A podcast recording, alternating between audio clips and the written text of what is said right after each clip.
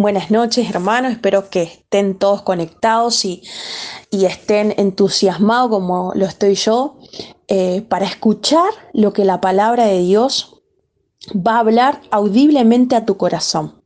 Creo que si vos aprendés esta estrategia que como cristianos eh, tenemos, si vos la aprendés, va a ser un arma poderosa para el enemigo.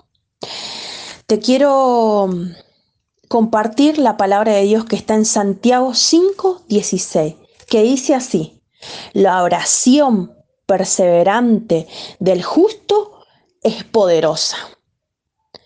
Nosotros cuando oramos con fe, hay un poder que se derrama, ¿sí? A veces no sentimos nada, a veces eh, podemos orar sin tener ganas, ¿sí? Y acá no se trata, eh, no es tan importante el sentir, sino el obedecer, ¿sí?